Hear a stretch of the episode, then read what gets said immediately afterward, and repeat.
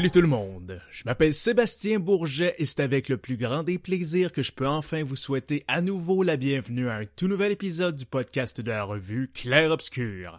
Chers auditeurs et auditrices, on est de retour après une petite pause qui a permis à toute notre équipe de bien refaire le plein énergie et de vous revenir avec de nouveaux épisodes pour finir en beauté l'année 2017. Et rassurez-vous, en 2018, vous aurez aussi droit à plusieurs épisodes qui sont déjà en train de se planifier. Je vous promets que vous serez pas déçus. Pour l'instant, l'épisode d'aujourd'hui en est un que j'avais très très hâte de vous offrir. Tous les fans d'épouvante, d'horreur et de gore que vous êtes savez qu'il existe beaucoup de façons pour réussir à se faire peur et s'horrifier. Par exemple, regarder un film d'horreur, lire un roman d'épouvante ou même écouter de la musique d'ambiance inquiétante et etc. Il y a aussi un autre médium que j'ai pas encore nommé qui a la capacité de nous effrayer, de nous répulser et de nous captiver tout en offrant un spectacle à nos yeux. Ce médium, c'est la bande dessinée. Depuis très longtemps, des BDistes d'ici et d'ailleurs ne reculent devant aucun effort et aucun coup de crayon pour terrifier et choquer les lecteurs, en couchant sur les pages des dessins et des histoires qui sortent tout droit de leur pire cauchemar. Bien sûr, ça c'est pour le plus grand des plaisirs des lecteurs qui en demandent un peu plus à chaque nouveau numéro. Dans cet épisode, mes invités et moi allons discuter de ce qui rend si unique l'horreur dans les bandes dessinées et de comment, à leur manière, elles parviennent à cibler ce qui nous fait peur pendant qu'on en fait la lecture. Pendant mes recherches, j'ai découvert que c'est un sujet tellement vaste et captivant qu'un seul épisode est loin d'être assez pour pouvoir le couvrir au complet. C'est pour ça, chers auditeurs, que pas un, mais plutôt deux épisodes de notre podcast y seront consacrés. Chacun d'eux a des invités différents qui vous parleront de ce sujet avec un grand intérêt et beaucoup de passion. Dans le premier que vous écoutez en ce moment, j'ai le plaisir de recevoir le talentueux BDiste Steph Dumais. Steph est le fondateur des éditions Bloody Gore Comics, qui publie des bandes dessinées joyeusement gore et provocatrices à l'humour transgressif. Il est aussi le père de la populaire bande dessinée Zombie Commandos from Hell. Pour faire équipe avec lui autour de nos micros, notre fréquent collaborateur Frédéric Lefebvre se joint aussi à la conversation. Réalisateur de films d'horreur et grand amateur de bande dessinée de genre, Frédéric a tout ce qu'il faut pour rendre cet épisode passionnant. Et juste avant d'entrer dans le vif du sujet, on a une petite publicité à vous faire entendre. Notre épisode se poursuivra tout de suite après.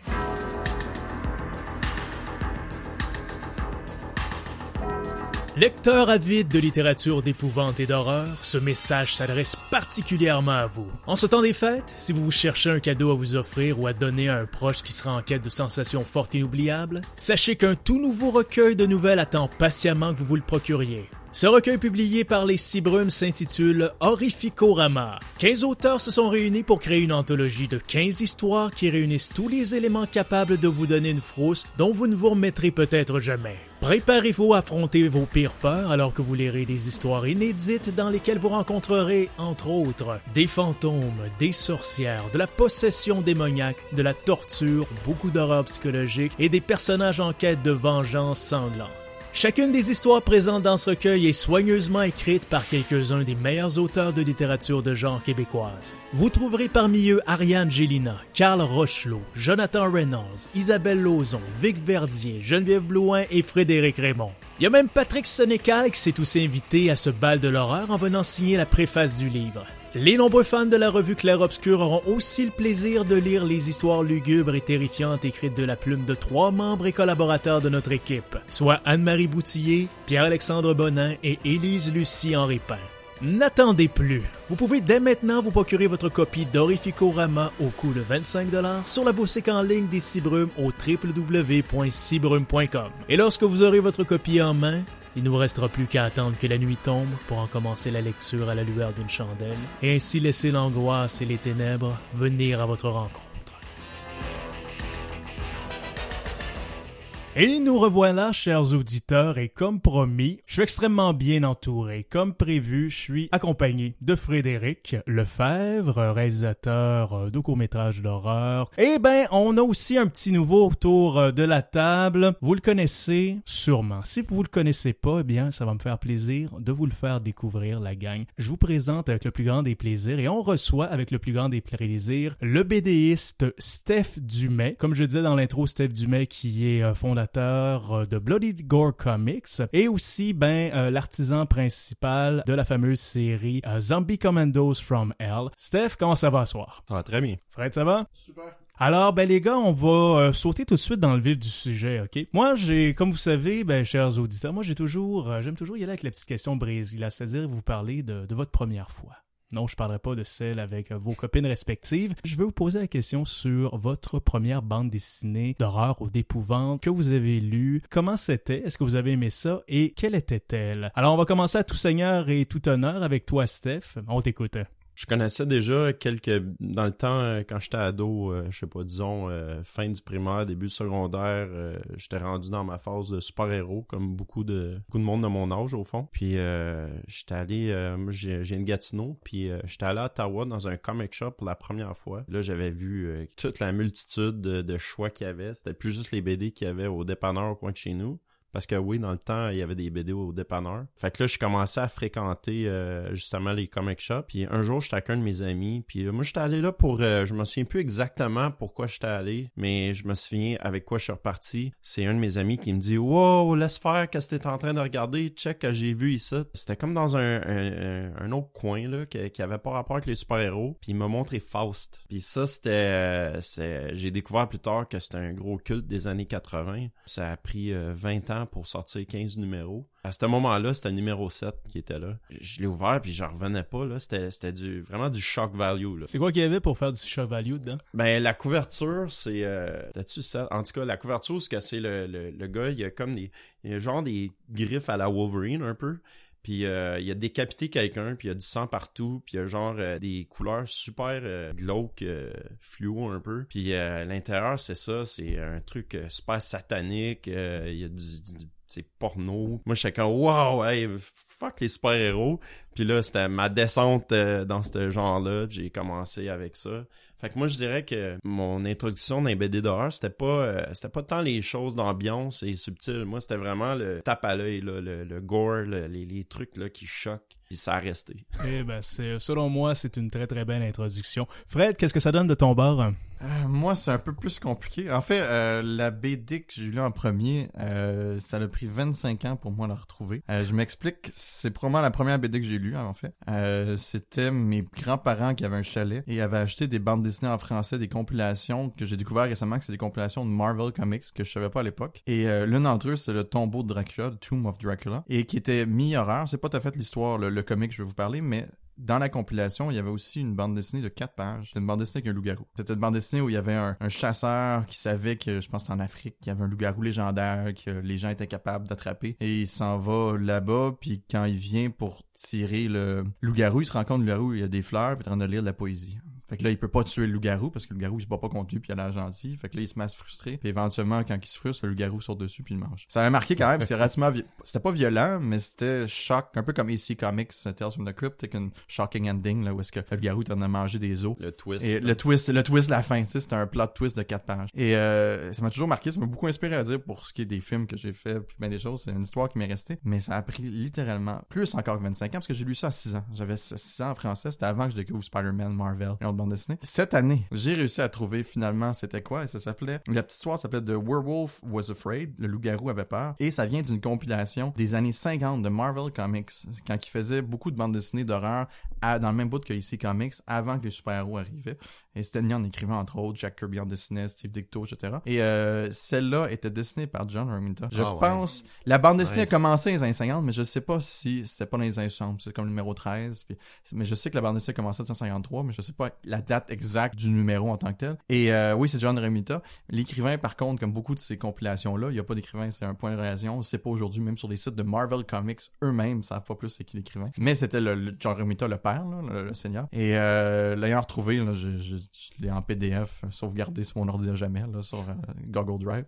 Mais c'est super fun, vous avez la chance d'écouter, puis de le, lire, excusez.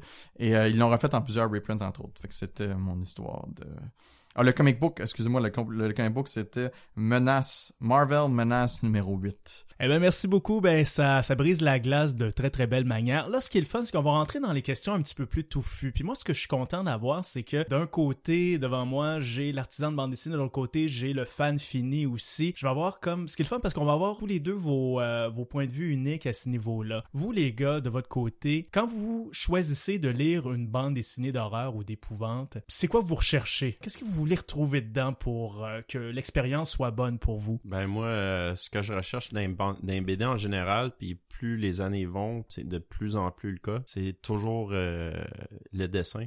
C'est toujours les, les, images, même que des fois l'histoire elle peut prendre carrément le bord. Puis si, si j'aime bien les, les, illustrations, fait que souvent le style vient me chercher. Puis ce que je recherche dans l'horreur, au-delà de que ça soit beau, c'est aussi j'aime le, comme je, je, mentionnais tantôt, j'aime le choc. Mm-hmm. euh, j'aime euh, j'aime ça le lire puis que je fais le mal un peu après. C'est ça, ça veut dire que ça, ça a bien été c'est une bonne BD d'horreur. Mon exemple parfait dans les, dernières années, c'est Crossed de Avatar. Mhm. Ça, c'est si vous avez pas vu ça, c'est c'est c'est intense puis je, même que j'en viens pas que c'est vendu dans les magasins de BD comme ça à côté des autres euh, c'est pas banni rien là c'est c'est quoi qu'il y a de, de spécial dedans? La, la BD c'est un peu comme euh, 28 Days Later un genre de virus qui donne la rage aux gens mais c'est parce qu'il va un peu plus loin c'est que ça donne pas juste la rage c'est les pires perversions d'une personne. Puis l'effet ça s'appelle cross parce que l'effet secondaire c'est que ça il y a comme des gales qui se forment en face de la personne qui font une croix. Fait que c'est comme ça qu'on les reconnaît. Ça puis le fait qu'ils se promènent tout nus avec des, des colliers d'oreilles puis euh, qui ont des couteaux dans eux puis qui ont pas mal puis c'est ultra c'est intense J'en ai fait lire un à ma blonde, puis elle était comme, OK, laisse faire. Elle a arrêté après une coupe de pages, elle a fait, OK, non, c'est correct.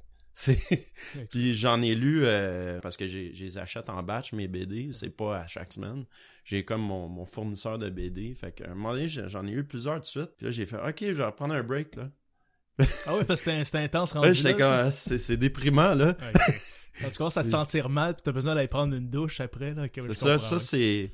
Puis euh, autant que, que les BD quand j'étais ado me fascinaient par l'ultra-violence, euh, ça, c'était euh, peut-être aussi c'est parce que j'ai vieilli puis j'ai maturé. C'est pas qu'elle me dérange, c'est que on dirait que je la comprends plus. J'ai un enfant, puis on dirait que là, ok, on dirait que c'est encore plus hardcore. No. Euh, dans mon cas, c'est quand même un peu semblable. On se retrouve un peu, pas par rapport aux bandes dessinées, euh, à la même bande dessinée, mais moi aussi, c'est l'artiste. C'est un des seuls genres dans la bande dessinée, tu sais, quand je lis super-héros ou d'autres, peu importe la bande dessinée, les deux, c'est important, autant l'écrivain que l'artiste. Des fois, même qu'un artiste est mauvais, un comic peut être bon parce que l'histoire est quand même assez intéressante. Pour ce qui est de l'horreur, moi, c'est l'artiste. Si j'aime pas l'artiste, j'ai aucun intérêt, peu importe ce que c'est. 30 Days of Night est un bon exemple d'une bande dessinée que j'avais acheté que j'ai jamais particulièrement aimé parce que le, le artwork était c'est spécial. hein. était très spé... ben, ça me dérange pas, j'aime les styles très spéciaux, mais celui-là, ça m'embarquait pas dans l'univers. Mais euh, un bon exemple pour moi, c'est un artiste. J'aime parce que dans le fond, je suis un gars de cinéma, puis une bande dessinée doit apporter quelque chose que le cinéma ou le livre apporterait pas. Fait que pour moi, un artiste comme Richard Corben, qui est un bon exemple, ou Bernie Ringston, exemple, de, qui des, c'est des artistes des années 70 qui ont fait euh, des magazines comme Eerie puis Creepy, mais ils ont un style visuel parce que l'humanité, les humains ont l'air laid. Euh, tout est la, réalité, il y a rien qui a l'air safe dans le fond. Euh, c'est un monde que tout a l'air en, en crumbles, comme on dit, en miettes dans le fond, qu'il y a rien qui a l'air rassurant. Fait que tu vois les humains avec les dents qui ressortent un peu croches. Euh, on est loin de Jim Lee, là, où est-ce que tout le monde est musclé puis Ouais. vraiment beau. C'est, c'est le contraire, puis ça marche. Un autre exemple, c'est John Ito, du, le mangaka, le manga euh, du Japon qui fait des trucs comme Uzumaki. Tout du monde que c'est un univers que tu te sens toujours inconfortable dans chacune des pages. C'est pas un, un, un twist soudainement que tu vois un monstre puis que là c'est vraiment non, c'est du début, du début jusqu'à la fin que tu te sens inconfortable. C'est ça que je recherche, je recherche avec les bandes dessinées. Fait que si l'artiste est pas bon en tant que tel, je perds intérêt. Euh, l'autre chose que je cherche aussi quand j'ai une bande dessinée, qui euh, que je viens d'oublier. J'avais deux aspects. Ah oui, j'en reviens. Euh, L'autre aspect, si c'est pas simplement juste le style de l'artiste qui m'apporte dans un univers différent, c'est aussi je suis un gars de monstres, là. Je tripe sur les monstres, je fais des films sur les monstres, je suis, moi, je suis monster guy, là. Je, je cherche des monstres constamment partout dans ma vie, dans tous les coins de rue, dans tous les livres, etc. Dans les bandes dessinées, je trouve que certains des meilleurs designers de monstres se retrouvent dans la bande dessinée. Euh, surtout américaine, un peu partout dans le monde, mais surtout américaine. Des gens comme Guy Davis ou Mike Mignola, euh, ils se font engager par du monde comme Guillermo del Toro pour faire des films. Ils font des monstres incroyables. Fait que moi, quand je dis, ça peut arriver, j'ai une bande dessinée juste parce que j'aime l'artiste pour ses designs de monstres. Je veux lui du Guy Davis, de Marquis, peu importe, parce qu'il fait les meilleurs monstres pénis, mettons. Euh, euh, pour moi, c'est soit que j'aime l'artiste parce qu'il réussit à distordre la réalité, ou parce que je suis tellement un tripeux par rapport au design de monstres. Fait que c'est mes deux raisons pour lesquelles euh, je lis les bandes dessinées d'horreur. Ouais, les boys, si vous me permettez de renchérir un petit peu, euh, moi de mon côté aussi, je, je consomme beaucoup de, de, de bandes dessinées euh, d'horreur et d'épouvante depuis un moment. C'est sûr que, euh, comme vous autres, c'est la qualité des dessins, la, la qualité de l'artiste qui est capable de rendre quelque chose d'horrible ou d'inquiétant. C'est sûr que ça va jouer beaucoup dans la balance dans mon expérience. Mais moi, ce que j'aime beaucoup, c'est... Euh, moi, je suis un gars de scénario aussi au départ et je trouve que, contrairement euh, à la littérature ou bien au cinéma, le scénario d'une bande dessinée, que ce soit de l'horreur ou bien tout autre style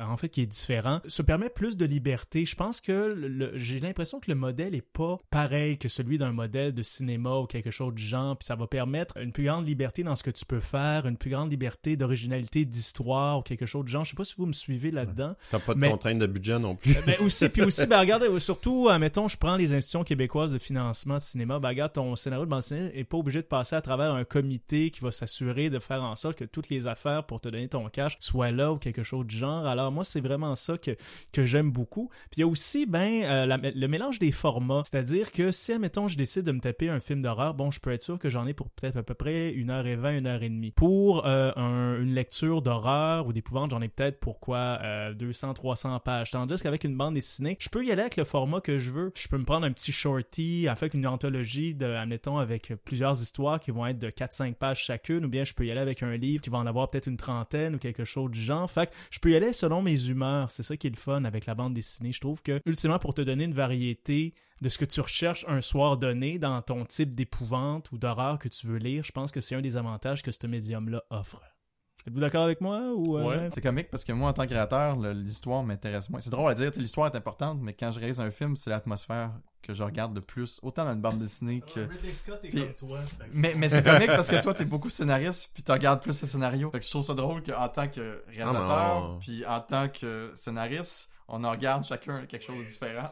on s'en rejoint, effectivement. vraiment plus en tant qu'artiste. En fait, qu'on fait tous une très belle équipe autour de la table. C'est parfait, excellent. Tant mieux pour ces, euh, pour ces aspects-là. En fait, ce qu'on peut retenir, je pense, c'est vraiment une question de préférence personnelle parce que j'ai toujours dit un peu l'horreur, c'est comme ta préférence de fille aussi. C'est relatif. c'est relatif à chacun de nous, ultimement. Dans les mécanismes un peu de la bande dessinée d'horreur et d'épouvante, comment est-ce qu'on peut s'y prendre pour créer l'épouvante ou l'horreur ou l'aversion ou n'importe quel sentiment qui donne la chair de poule en lisant ça? Comment est-ce qu'un un créateur peut créer toutes ces émotions connexes-là à travers ben, ces cases de bande dessinée. Hein. Ben, c'est ça, c'est que moi, je crée un, genre particulier d'horreur qui est juste. Ben, c'est ça, c'est graphique, c'est. Euh, mon style de dessin, il est cartooneux un peu. C'est pas quelque chose qui est, euh, qui est épeurant en soi. Tu sais, ça reste. Euh, tu sais, je, qualifierais mon genre d'horreur comme Evil Dead. Tu sais, c'est comme humour. ou Peter Jackson. c'est, effectivement, je pense que C'est ça, c'est de l'exagération. Fait que la façon je le décrirais, ça serait juste par le, dégoût. Puis il y a quelqu'un qui me fait un super beau compliment à un moment donné. c'est c'est puis il y a un mot pour ça, c'est j'ai oublié le mot là, c'est tryptophobie, trip en tout cas, la peur des trous puis des trucs poreux ben c'est beaucoup la texture dans mes BD. Euh... il y, a pas mal de trous, hein, regarde. Moi, je sais pas, est-ce que tu t'es inspiré en regardant des Honeycomb ou les céréales ou quelque chose genre, je sais pas trop. Là, ben ça, c'est des influences. Il y a un de mes artistes préférés, c'est Jeff Gator. Puis il dessinait comme ça, fait que ça doit être ça. Je peux pas dire si c'est exprès, mais c'est sûr que conscient ou subconsciemment, euh, ça serait lui, puis d'autres genres. Euh, c'est En fait, c'est ça, c'est la personne qui m'a fait ce compliment-là, me dit j'ai de la misère à regarder tes zombies parce que je les trouve dégueulasses. Puis moi, j'étais surpris, je ben, c'est ça le but. Il dit, non, non tu comprends pas, là. Ça m'écœure, la texture. là, j'ai dit, yes! Là, j'étais content parce que c'est voulu, mais en même temps, je savais pas que ça allait aussi loin. De quoi tu t'inspires pour ça? Euh, ben moi j'aime beaucoup euh, ben ça c'est un autre côté aussi de, de mon horreur c'est j'aime beaucoup dessiner l'action c'est moins mon genre de faire quelque chose qui est qui est qui est très euh, lent puis euh, euh, j'ai pas d'exemple là. En tout cas j'aime l'action. Fait que j'aime pas juste trouver une tête décapitée. J'aime ça dessiner quand elle se fait couper puis là le sang qui éclate j'aime ça dessiner beaucoup de sang. C'est j'ai du fun fait que mes inspirations, ça serait euh, côté film, ça serait ça, les films où que c'est over the top, là, que ça a pas de sens. Là. Même que je pars à rire tellement que ça a pas de sens, puis je pourrais peut-être dire, comme beaucoup d'amateurs d'horreur, je suis désensibilisé, mais c'est le fun d'avoir quelqu'un qui l'est pas à côté de toi quand tu regardes ça. Parce que la personne est comme ah dégueulasse puis on dirait ça rajoute encore plus au plaisir parce que là tu te dis ok ouais c'est vrai qu'il y en a c'est vrai qu'il y en a beaucoup je sais pas euh, si je parle de Zombie Commando j'ai plein d'influences là euh, euh, je suis un gros fan du jeu Fallout. Mhm. Euh, mes amis sont écœurés de m'entendre en parler. Euh, Mad Max, tout l'univers post-apocalyptique. J'aime les, les, trucs de survie. où ce que les gens recyclent les choses. Ça, en soi, c'est une horreur. C'est comme un, un, autre côté horrifique en vraie vie, c'était peurant, là, tu sais, on s'imagine, là, ça prendrait pas grand-chose, là. La Corée du Nord qui drop une bombe sur New York, euh, ça, c'est des affaires qui font peur pour vrai. Toute la, nouvelle civilisation, le cannibalisme, toutes ces choses-là, c'est des choses qui me fascinent. Fred, de ton bord, comment euh, tu penses ultimement qu'on est capable, euh, justement, d'inspirer l'horreur et l'épouvante chez, chez un lecteur dans une bande dessinée? moi, je suis un peu le contraire, dans le fond. c'est un slow burn que j'aime. de mon bord, la raison, je nommais du monde comme Richard Corben ou John Gito. J'aime quand un univers que c'est pas dans ta face. Euh, je trouve que parce que dans le fond tu fais pas comme un film, un film tu peux faire sursauter.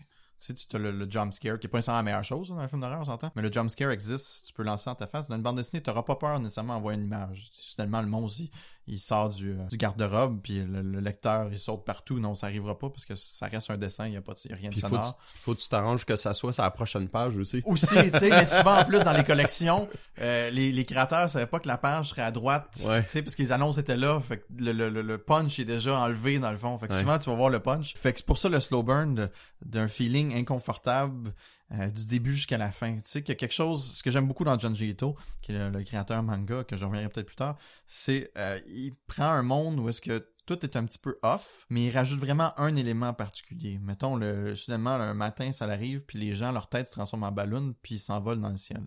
C'est quelque chose d'absolument absurde qui sonne comme atroce comme idée, tu sais, comme ben, c'est même pas épeurant ça. Mais quand il dessine, c'est juste, c'est le seul élément. Il n'y a pas des monstres dans la rue, rien de ça. C'est juste, c'est un peu comme Silent Hill, mettons, hein, dans les jeux vidéo, tu sais. Quelque chose d'humain qui est juste weird.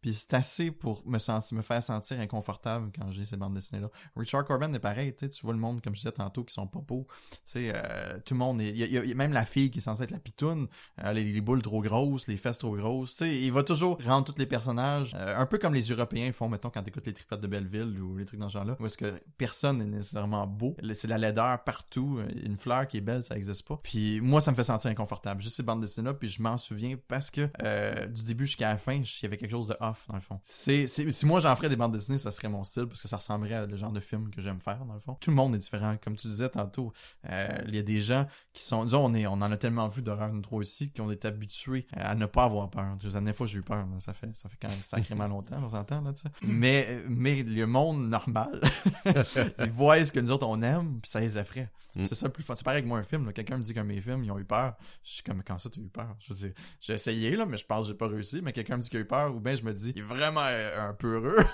non, mais c'est rassurant. C'est rassurant, ça fait du bien quand tu l'entends, tu sais. Mais, euh, ouais, c'est pas ce que je viens de dire. je pense qu'on est un petit peu pareil euh, là-dessus. Euh, moi aussi, dans les bandes dessinées, bon, je te dirais gauche, désensibilisé, etc. Jumpscare, tu peux pas produire ça en bande dessinée, mais je suis un peu comme toi, c'est-à-dire l'inquiétante étrangeté, c'est-à-dire vraiment quelque chose qui devrait avoir l'air de quelque, en fait, de quelque chose qu'on connaît, d'un concept, mais qui a une twist dedans qui fait en sorte que ça, ça agit pas comme ça devrait agir, ça se comporte pas comme ça devrait se comporter au départ. Puis aussi, moi, ce qui, ce qui marche beaucoup avec moi, puis j'ai, euh, euh, j'aurais toujours cet exemple-là dans la tête. C'est, euh, je pense que je devais peut-être avoir 17 ans. J'ai fait ma première lecture de From Hell d'Alan Moore. Puis, bon, ça se passe à l'époque victorienne, à histoire de Jack the Ripper. Et ce qui m'a accroché, parce que j'avais déjà vu le film avant, puis c'était vraiment plus par curiosité que euh, j'ai lu la bande dessinée, ce qui m'a accroché, c'est le dessin des environnements. Un Londres super miteux, super brumeux, des clairs obscurs partout. Puis, j'ai vraiment accroché, j'ai pogné des longs fixes sur ces cases-là est-ce qu'on voit voyais ces environnements-là, je me disais que, mon Dieu, que je voudrais pas me retrouver là. Honnêtement, là, c'était ça qui me rendait mal à l'aise. Je me disais, qu'est-ce qui se passe si je me retrouve là? En fait, j'étais juste content, ultimement, de fermer la, bande dessinée de temps en temps, juste faire comme, ok, bon, je suis dans mon lit en ce moment, dans ma chambre, y a pas de problème. Ouais, ben, tu, me rappelles, au fond, euh, tantôt, quand je parlais de, l'univers apocalyptique avec ma BD, ben, ça, ce que tu viens de dire, ça, ça m'a fait réaliser que c'est un peu ça aussi que j'essayais de faire, c'est le, c'est qu'il n'y a pas de y a pas de, repos dans ma BD. C'est en mode constante survie. Il n'y a pas vraiment de gentil, il n'y a pas de a pas de refuge. tous les refuges, ils se font, euh, c'est, tout le but de ma BD, c'est que tous les refuges se font envahir finalement. Il y a personne qui est à l'abri. Fait que c'est comme un, un sentiment d'urgence de survie constant. C'est ça, parce que le bien-être est une question de temps. Ça, ça peut être une question de minutes ou d'heures ou n'importe Ouais. quoi avant justement que tu aies un commando de zombies qui débarque ou n'importe quoi. fait que, ben, effectivement, c'est quelque chose qui fait peur dans la vie de tous les jours, excuse-moi, mais je sais pas, moi, on est une invasion de quelque chose, de monstre ou de zombie, peu importe. Puis ta maison que, que t'as, ton appart, Fred, mon appart chez nous, euh, c'est pas garanti que ça va être safe pour encore longtemps. Fait que c'est à savoir un petit peu ce qui nous traite dans la tête, où est-ce qu'on va aller pour trouver un autre refuge, est-ce que je vais me faire tuer, est-ce que je vais survivre avant de trouver un autre refuge. Fait que tout ça, c'est des mécanismes qui s'en vont dans la tête carrément, puis qui créent justement, pas nécessairement peut-être de la peur ou du dégoût, mais euh, un sentiment d'insécurité. Ouais. C'est bien important selon moi. Mais ultimement, euh, vous qui êtes des gars de bande dessinée, que pensez-vous que la bande dessinée offre comme avantage comparativement à ces autres médiums-là, mettons qui sont le film ou le livre, dans ce qui a trait à nous faire peur ou à nous, épouvanter? Un des aspects, moi, je trouve, avec la BD, c'est euh, c'est la façon qu'on la consomme. On peut juste s'asseoir puis lire une BD de couverture, euh, de bord en bord,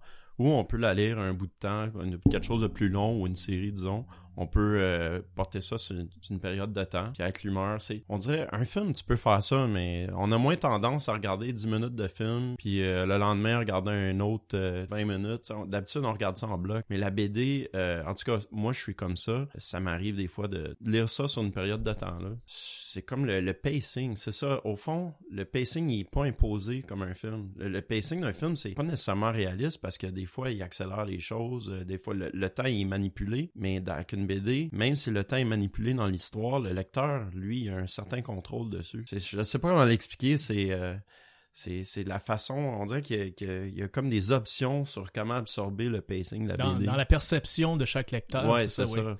Puis moi, j'ai j'ai tendance souvent à m'attarder sur des scènes aussi, parce que j'aime beaucoup les artistes qui font beaucoup de détails, comme du détail mongol, là, comme euh, Jeff Darrow, puis Juan Jose Rip, euh, même Robert Crumb, euh, ces artistes-là, j'aime... Quand je lis leur BD, j'aime ça euh, passer beaucoup de temps sur une case pour... Ok, là j'ai fini, je peux passer à la prochaine. Euh, Un film, l'histoire est comme euh, est dans ta face là, tu, tu vas pas. On n'a pas tendance à mettre pause. Ah, je vais regarder le décor un peu. on, fait pas même bien ça. C'est triste là parce que il y a beaucoup de travail qui est mis sur le décor.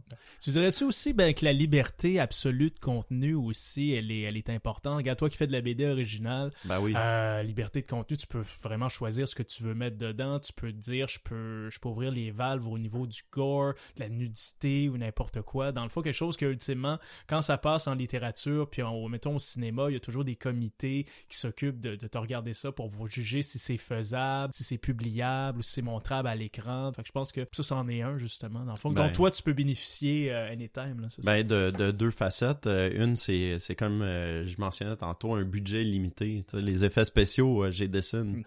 Euh, mais côté censure, ça c'est pas tout le temps vrai. Ça dépend euh, le- de- du canal de diffusion. Ça m'est arrivé d'avoir de, de mes BD. J'ai j'ai fait affaire avec un éditeur euh, au Texas, brièvement. Puis euh, il y avait les décapitations, tout ça, ça passait, mais il y avait une scène de sexe, puis euh, ils ont comme placé stratégiquement les... les, les... Voyons. J'ai- un blanc. Les là. phylactères? Ouais, les ouais. c'est ça. Merci. Ils les ont placés stratégiquement au-dessus des parties génitales. Là, je Ouais. voyons, come on, sérieux? Ben, c'est les États-Unis, ça. C'est la Ouais. censure américaine. Tu peux montrer toute la violence que tu veux, mais dès qu'il y a un bout de peau, ils vont te cacher ça. man. Mais c'est correct parce que je l'ai réédité, celle-là, puis euh, j'ai replacé euh, les trucs correctement. J'aime beaucoup le livre d'horreur, j'aime beaucoup le cinéma d'horreur, bien sûr. Puis je trouve que la bande dessinée, c'est exactement dans le milieu. Tu retrouves des avantages des deux. Tu gardes beaucoup d'imagination de, du livre, dans le genre que oui, euh, t'as du visuel, mais t'as beaucoup d'entre les deux, entre les chaque case, ce qui va arriver. Fait que l'imagination reste là beaucoup plus que le cinéma. Et mais en même temps, t'as le visuel. Parce que pour moi, le design, c'est très important. Le style visuel est très important. Le livre, j'aime ça lire beaucoup, mais euh, quand Lovecraft ou Stephen King décrivent un monstre, c'est beaucoup moins intéressant que quand je vois un artiste que j'aime qui me le montre. Je suis comme ça, tu sais. Euh, puis la bande dessinée, c'est le parfait milieu entre les deux. Pour l'horreur, je trouve ça très fort pour ça. C'est aussi la fluidité. Parce que au cinéma, un des problèmes qu'il y a, c'est les effets spéciaux, on parlait tantôt, puis le budget. Et surtout quand on touche les monstres, puis le visuel de l'horreur, il peut avoir une inconsistance. Mais une bande dessinée, c'est un artiste qui est très bon, qui est au top of his game. Tu vas lire une bande dessinée, puis il n'y a rien qui va te sortir. Tu le, le monstre va apparaître, le style va rester le même. Je sais pas si ça fait du sens, mais moi, une bande dessinée bien dessinée, ça me sort jamais l'histoire. Si l'histoire est bonne, j'aime bien. Un film, tu vois un effet spécial, même un effet spécial bien fait. Mettons, on écoute Jurassic Park, puis là, le T-Rex c'est vraiment bien fait. Mais dès que je vais voir T-Rex, je vais faire Waouh, c'est vraiment bien fait. Mais Hmm. exactement, je vais dire Waouh, c'est vraiment bien fait. Fait que mon esprit va. Peut-être parce que je fais du cinéma, mais mon esprit va tout de suite au fait que quel bel effet spécial. Mais si je lis une bande dessinée, je dirais, j'aurais jamais ça. Ça peut plus être une scène où est-ce que je vais me dire Ah non, le monstre va manger George ou Bob ou euh, peu importe. Mon, mon, mon esprit ira pas de comment ça a été fait. Ça va être plus fluide pour moi. Là, les gars, on s'est découvert des atomes crochus au niveau du cinéma, puis de nos connaissances cinématographiques en films d'horreur. Ultimement, ce qui est le fun, c'est que ben, la BD vient nous rejoindre là-dedans, parce que ça fait euh, il y a énormément d'années. Ce qui est le fun, c'est que la bande dessinée, puis ben, les franchises d'horreur au cinéma bien connues, ben, ont commencé à se rencontrer, puis à se rentrer dedans pour être capable de nous offrir euh, un petit bonbon supplémentaire qui fait en sorte qu'on n'a pas besoin d'attendre euh, la sortie d'un nouveau film, mettons de Freddy, de Jason ou de Michael Myers dans Halloween pour être capable d'avoir une histoire supplémentaire. Donc la bande dessinée ben, a été capable vraiment de nous offrir des histoires supplémentaires avec ces franchises d'horreur-là. La franchise d'horreur, ben, regardez, il y en a tellement plein. Regarde, j'en nomme quelques-unes parce que je pense que vraiment, euh, je, je passerai toute la soirée à les en fait à les énumérer. Donc il y a entre autres les bons vieux Nightmare on Elm Street avec Freddy, euh, Friday the 13 avec Jason, Halloween, Army of Darkness, Hellraiser. Il y a même eu euh, des, des super crossovers, comme on dit en français, avec par exemple Freddy versus Jason versus Ash ou ben, même euh, Jason versus Leatherface. Name it, ils sont tous là vraiment. Puis moi, en fait, c'est pas une mauvaise idée, je trouve. Moi, j'ai bien du fun à lire ces euh, produits-là. Alors moi, les boys, ma question, c'est selon vous, pourquoi la BD parvient à donner un, un nouveau souffle et à prolonger la durée d'une franchise cinématographique d'horreur qui, au cinéma, a tendance à avoir un déclin? Quels sont les éléments qui peuvent expliquer ça? Je vais être honnête, moi, je suis un petit peu moins fan des continuations de ce que j'aime avec la bande dessinée. je vais juste tomber Ouais. de ma chaise, donne-moi deux secondes. non, non, mais la raison, c'est ça, c'est parce que la raison que j'aime bande dessinée horreur, c'est à cause des artistes euh, qui sont incroyablement bons. Puis souvent, les continuations de ces séries-là, c'est pas les meilleurs artistes, c'est pas les meilleurs écrivains, c'est souvent des sortes de fanfiction. C'est pas mauvais, parce que pour être franc, je suis un gros fan de Godzilla, puis je lis beaucoup de bandes dessinées de Godzilla, puis je suis au courant que c'est pas les meilleures bandes dessinées. Mais c'est pour les fans finis. Faut vraiment que tu tripes sur Freddy pour continuer à lire Freddy contre Jason la bande dessinée ou Jason contre Jason in Space. T'sais, ils ont fait un que Jason se bat contre lui-même, mais qui est la version dans l'espace. t'sais. Faut que tu sois un fan absolument fini parce que si t'es pas un fan tu lis c'est probablement pas les, les premières bandes dessinées que je recommanderais pour le- les gens qui veulent découvrir la bande dessinée mais quand t'es un fan t'es désespéré. C'est aussi simple que ça. Tu veux dans mon cas c'est Godzilla mais tu veux continuer tu t'en veux plus. Euh, puis c'est une manière facile d'aller en chercher parce que euh, ça coûte moins cher à collectionner aussi. Euh, les gens qui en font il y a pas de limite de budget fait qu'ils peuvent faire qui compte en, en dehors des, euh, des licences dans le fond là, qui est plus gros problème. Mais mis à part les licences tu peux voir. Je trouve la meilleure chose dans ces continuations là, c'est quand le créateur original revient si Clive Barker revient pour un Razor ce qu'il avait fait il y a quelques années pour une bande dessinée là ça m'intéresse il y avait une j'ai j'ai justement lu deux trois premières bandes dessinées mais il était revenu avec un artiste que j'aime beaucoup là, je me souviens plus de son nom euh, euh, ça ressemble à James Franco là, mais c'est pas James Franco c'est quelque chose Franco C'est- c'est c'est quelque chose Franco, mais c'est un très bon artiste d'horreur. Puis il était Clive Barker. Fait que là, je trouvais ça intéressant. Parce que c'était pas juste fanfiction, c'était le créateur original avec un des meilleurs artistes de l'horreur. Dans ce cas-ci, ça m'intéressait plus. Euh, ben moi je serais euh, ouais là je serais en désaccord parce que effectivement j'ai vu des trucs que ça c'était clairement juste euh, une, une passe de cash là on va juste euh, étirer la sauce euh, en version BD mais j'ai vu beaucoup de trucs qui ont été bien faits. Là, j'ai un exemple qui me pop en tête tout de suite. Il y a une petite compagnie indépendante qui s'appelle Ebon Press qui reprennent des hits cultes des années 80 comme Laser Blast ou ouais, ils ont fait la BD, puis ils ont pris un artiste là incroyable. Puis tu sais le film, moi moi personnellement, je le trouve quand ah, il est correct là, tu sais c'est c'est cool là, c'est c'est film de merde, faut pas ça. Ouais, c'est ça, tu sais, c'est c'est c'est ah, c'est le fun mais tu sais c'est pas un ouais, c'est ça. Mais la BD, j'étais comme ah, ils l'ont rendu comme cool, ils l'ont rendu meilleur. Texas Chainsaw Massacre quand j'étais ado, c'était pas mon genre. Moi je je moi c'est tueurs en série puis les, les, les trucs de main, j'aime vraiment plus les monstres puis les trucs surnaturels. Mais quand j'ai vu la BD, la BD ils, ont, mis toute l'emphase sur le gore. Au lieu de toutes les scènes de build-up de tension, c'était c'était page en page, c'était des scènes détaillées de quand ils ouvraient le monde puis tout.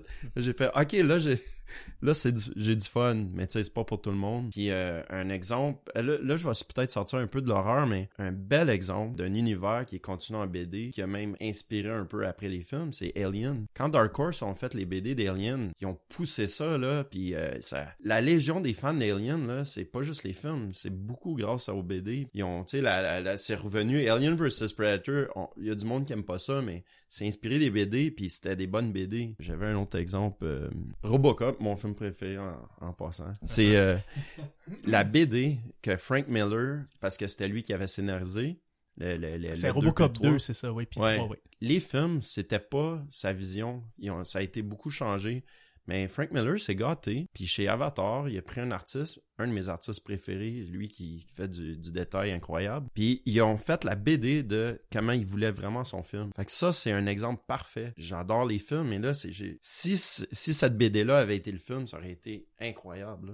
Mais Alien, t'as raison. Je suis parfaitement d'accord avec toi. J'ai- J'ai grandi avec toutes les aliens de Dark Horse. Ouais. Effectivement, moi je me souviens en cours d'école quand j'étais plus jeune, vraiment, mes amis m'est arrivé avec deux bandes dessinées Alien versus Batman et Alien versus Ouais. Superman. Ouais. Même Predator versus Tarzan, tu sais, il y a un paquet ouais. d'affaires, puis c'était pas si mauvais que ça, honnêtement. Moi, j'ai, encore une fois, le gars, c'est ça, le gars de scénario en moi était très intéressé parce que je voulais voir quelle était la formule puis le prétexte pour faire en sorte que ces deux races-là s'affrontent, puis c'était le fun, ça a pas donné des désastres, honnêtement, ça a été divertissant, puis ça a rempli ses promesses, selon moi. T'es mentionné, je l'ai pas tout lu, mais Predator contre Batman, qui était dessiné par Andy Kubert, ça c'était vraiment bon. C'était trois comic books, puis ça commence parce que Predator tue un, un boxeur, dans le fond, qui a juste gagné. C'est un peu l'équivalent de... Euh, non, non, non, non, juste c'est un boxeur qui... Ouais, mais un peu comme l'intro de ça passe avec Kingpin, là. Mais c'était vraiment bon, puis là-dedans, Batman met à la fin son costume un peu robotique, Ouais. là, euh, avec The Dark Knight Return, dans le fond. Mais c'était une excellente bande dessinée. j'ai bien du fun avec ce genre de format-là. Moi, je me dis toujours, t'aimes une bonne chose, prive-toi-en pas. Tu veux-tu un, t'aimes la pizza? Tu veux-tu un autre morceau de pizza? Euh, oui, regarde, pas de problème, je vais le prendre, ton autre morceau de pizza. Fait que, tu sais, être capable de retrouver, en mettons, des, des vilains, des personnages euh, de tueurs en série qu'on connaît du cinéma ou des héros du cinéma d'horreur, mettons, Ash dans Army of Darkness, peu importe. J'ai toujours du fun à revoir ce, ce personnage-là puis qu'on monte des nouvelles histoires que le cinéma serait pas capable, pour des raisons de budget ou n'importe quoi, de faire en sorte que ça se produise. Je vous donne un petit exemple que euh, cette bande dessinée, je l'ai vraiment cherché longtemps. Bien sûr, elle était disponible super facilement. C'est juste que ça a pris du temps avant que je me j'ai une carte de crédit que je découvre euh, Amazon pour genre ma faire commander. C'était le fameux Freddy versus Jason versus Ash dont on a parlé. En fait, vous vous souvenez de cette fameuse genèse là au départ, je pense que c'était en 2002 ou 2003. Je pense plus 2003 le fameux quand le film est sorti. Moi, j'avais eu bien du plaisir, j'avais aimé ça. Puis là dans la communauté geek, il a commencé à avoir des gens qui disaient "Ah oui, ce serait le fun de mettre Bruce Campbell dedans pour là, il pourrait y avoir vraiment quelque chose avec Ash, etc." Puis New Line Cinema qui détenait les, les droits de ces trois personnages-là, ont fait comme "Ah ouais, les geeks, c'est ça que vous voulez, on va vous faire ça." Alors ultimement, pendant à peu près un an et demi, ils ont embauché des scénaristes pour euh, vraiment euh, concevoir et développer cette histoire-là. Finalement, c'est allé jusqu'au bout de, je pense, trois drafts de, de scénarios. Là, à chaque fois qu'on allait dans des euh, sites internet de, en fait, de nouvelles de films d'horreur, il y avait toujours forcément à ce moment-là une entrevue avec Robert Englund, Kane Hodder ou ben euh, Bruce Campbell qui disait ah ouais ça s'en vient, ça va être cool, je suis prêt à botter le cul genre de Jason ou ben de Freddy. Là il disait ah ouais je viens de lire la nouvelle draft du scénario, ça va être formidable. Euh, Freddy, Jason puis Ash ont leur ont leur euh, moment ensemble, c'est super le fun. Puis ben finalement ça a fait patate. Euh, apparemment euh, même moi j'avais été capable de lire une critique du scénario qui donnait certains points clés puis tout ça, c'était super intéressant, c'était très prometteur puis c'était vraiment sauté comme concept. Puis j'espérais voir ça. Finalement, bon, ça a fait patate. Euh, New Line a décidé de, de ultimement de pas poursuivre le projet. Ben alors, Peut-être aussi, en fait, les, ça, écoute, ça remonte à longtemps, mais tout ce que je sais, c'est que le, le- le projet a avorté. Alors, ben, ce qui est le fun, c'est que la bande dessinée a été capable de prendre le scénario qui a, été conçu par les gens de New Line et de l'amener à la bande dessinée via, je pense, Dynamite Comics, si je ne m'abuse, qui sont très habitués à faire ça, puis à matérialiser des scénarios qui devaient sortir au cinéma, puis à les mettre en bande dessinée. Je pense, par exemple, au, euh, à deux films de Kevin Smith, c'est-à-dire son fameux L'homme de 6 millions de dollars, puis à l'époque où est-ce qu'il avait été chargé d'écrire puis de été Green Hornet aussi. Finalement, les films se sont jamais faits, mais euh, il y a eu des adaptations en bande dessinée de ces scénarios, puis ça a donné quelque chose de, de très le fun à lire. Fait qu'ultimement, ben, moi, j'ai pu finalement le voir. Qu'est-ce que ça aurait pu être à l'écran? Ben, grâce à la bande dessinée, notre fameux Freddy vs. Jason vs. Ash. Aussi, je me suis retapé un petit peu des grâce euh, à une amie, dans le fond, Mélanie, qui était supposée être là ce soir, qui est une de nos collaboratrices à chez Claire Obscur. Plug Plug, c'est notre critique de jeux vidéo, Plug Plug. Alors, ultimement, elle, ben, m'a montré certaines bandes dessinées de Nightmare on Elm Street. Puis ce qui est le fun, c'est que ces bandes dessinées-là, ce sont carrément des suites des films. On m'en a prêté une qui est vraiment, euh, ça se passe entre Nightmare 4 euh, et 5 avec euh, le, personnage, le nom m'échappe, excusez-moi, mais la nouvelle héroïne qu'il y avait dans ces deux films-là. Oui, ben c'est ça, celle qui fait des arts martiaux. Alors ultimement, ça nous a montré une toute nouvelle histoire qui était visuellement incroyable. Les séquences de, de cauchemars, super visuellement inventives, épeurantes, même gore, beaucoup plus gore que on aurait pu voir au cinéma parce que bien sûr les films normalement de Nightmare on Elm Street étaient conçus sur le plateau de tournage pour être très gore, mais la censure américaine coupait carrément dans le gras. Fait que dès qu'il commençait à avoir quelque chose d'épeurant, dégueulasse, pour être sûr que c'était coupé. Tandis que là, c'était un peu plus vrai et un petit peu plus fidèle à ce que le, la série de films tentait d'être. Alors, ça m'a donné vraiment quelque chose de plus le fun. Ça m'a ramené avec des personnages que j'aimais bien. Ça m'a remontré aussi ces personnages-là parce qu'ils sont rendus plus tard, euh, les nouvelles façons qu'ils ont de combattre Freddy. Puis aussi, ben, à quel point Freddy commence aussi à se créer des nouvelles façons pour, tu sais, qu'il se rend compte que ses plans normaux et ses plans habituels ne fonctionnent pas parce qu'il se fait toujours battre par des jeunes adolescents entre 15, 15 et 16 ans.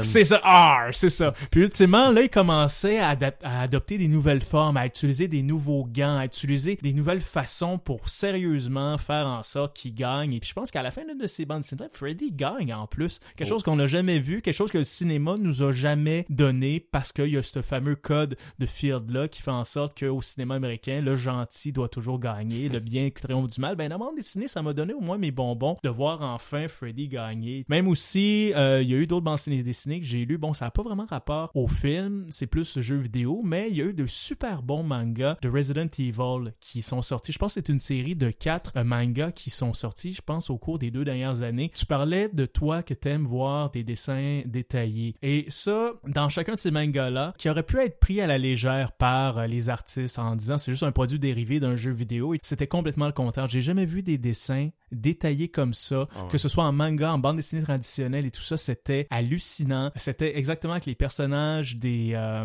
en fait, qu'on connaît très très bien depuis quoi, 20 ans, des jeux vidéo et tout ça. Ils étaient tous réunis dans une histoire qui était le fun, qui était inédite, encore bien mieux scénarisée que celle qui est offerte dans les jeux vidéo. Alors, ultimement, la bande dessinée m'a donné encore une fois ce bonbon-là de revenir dans un univers et d'en apprendre plus sur les personnages, de voir quelque chose de plus gore, de plus effrayant, d'inédit carrément. Alors, ben, selon moi, c'est un de ces avantages-là, un de ces petits plaisirs que j'ai à revoir ces, ces, ces franchises-là sous forme de bande dessinée. À l'inverse aussi, ben, c'est pas toutes ces adaptations-là qui ont du succès. Bien sûr, on peut prendre quelque chose de cinématographique, le mettre en bande dessinée, bien sûr, ça va marcher. Mais de l'autre côté du spectre, euh, bien sûr, on voit depuis des années et des années des bandes dessinées d'horreur ou des nouvelles, des romans graphiques aussi d'épouvante et d'horreur à être adaptés au cinéma. Bon, on parlait entre autres tantôt, j'en ai mentionné, en fait, j'ai mentionné From Hell, je pourrais mentionner aussi notre bon vieux 30 Days of Night et des dizaines, des dizaines et dizaines d'autres. Dans les deux cas, ça donné des adaptations cinématographiques très passables. Et pourtant, le matériel de base est acclamé, a été acclamé par la critique, par les fans, et puis euh, c'est rendu jusqu'à un certain étendu des bandes dessinées cultes. Comment ça se fait qu'on n'est pas capable de reproduire le succès de cette bande dessinée de l'amener à l'écran pour que ça devienne un bon film? Quels sont, c'est quoi les, les éléments qui font en sorte que ça fait patate? T'as comme deux camps. T'as les gens qui disent qu'un film, ce qui est intéressant, c'est d'apporter une nouvelle façon et tout. T'as l'autre camp qui est euh, ah le succès, c'est s'il réussit à, reproduire. Euh, moi, moi, je suis un petit peu plus de ce côté-là. J'aime ça si on a réussi à, transposer vraiment l'esprit de la BD sans, changer l'histoire nécessairement. Il y a peut-être des détails, mais des fois il, change trop de trucs. Puis euh, on parlait des, des BD d'horreur cultes. J'ai deux exemples, deux médailles complètement différentes. Euh, je parlais de Faust tantôt. Ben, il y a un film de Faust. qui est pas super bon. C'est correct, là. Il y a, il y a, des, il y a des phases intéressantes. Euh, euh, le personnage de lui-même de Faust, il, il, est trop différent de la BD. ils ont gardé le côté glauque, mais je veux dire, c'est ce qui choquait de la BD, ils, ils ont pas pu le pousser assez loin dans le film. Je sais pas s'il aurait pu même. Mais Ouais. c'est ça, peut-être c'était ça aussi. Euh, L'autre inverse, une BD euh, d'horreur de la même époque, qui est un culte aussi, c'est The Crow. Le film il est incroyable. Le, premier, là, moi, j'ai été impressionné parce qu'ils ont, ils fait la BD, là, vraiment. C'était le- le- l'esprit, euh, c'est ultra gothique, euh, tout l'esprit, euh, la musique, la trame sonore, tout, c'était le feel de The Crow. Puis ça, c'est une belle réussite.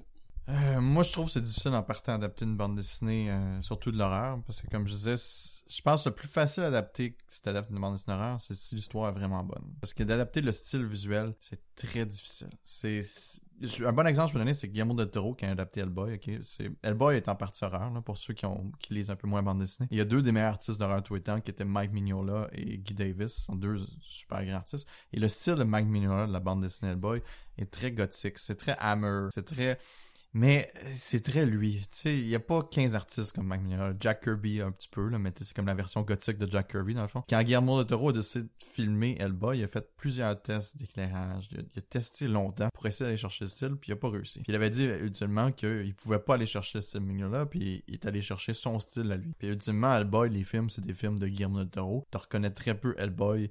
Euh, c'est très bon, moi j'aime beaucoup Guillermo del Toro, c'est un grand artiste, puis j'aime beaucoup ces deux Hellboy, mais c'est pas Hellboy. euh, parce qu'Hellboy, c'est plus que juste un personnage, c'est un univers complet. C'est Mike Mignola, ses dessins, puis tu le retrouves pas. Euh, 30 Days of Night, moi personnellement, j'ai aimé le film. J'ai pas trouvé que un grand film, mais j'ai aimé le film, mais c'était plus facile à adapter parce que l'idée était bonne pour un film. L'idée, c'est pas les dessins, personnellement, que j'avais pas nécessairement aimé, mais c'était l'idée derrière qui était plus forte qui était la Mhm. raison pour laquelle je pense que le monde trippé, qui était 30, jeux, 30 nuits dans le fond avec des vampires dans l'Arctique. C'est une super bonne idée. Euh, ultimement, ça reste Josh Hartnett contre des vampires. Fait que c'est pas le grand film euh, qu'on aurait espéré, mais c'est aussi bon que la bande dessinée, personnellement. Parce que la bande dessinée euh, a pas utilisé son potentiel. C'est juste trois numéros. Si tu lis ça, là, moi, moi je me rappelle Tours of Night, j'étais vraiment excité de la bande dessinée. J'avais entendu l'idée. Puis tu lis en, je pense, une demi-heure. Un concept qui aurait dû être 12 numéros, euh, qui prend son temps, qui bold l'attention, etc.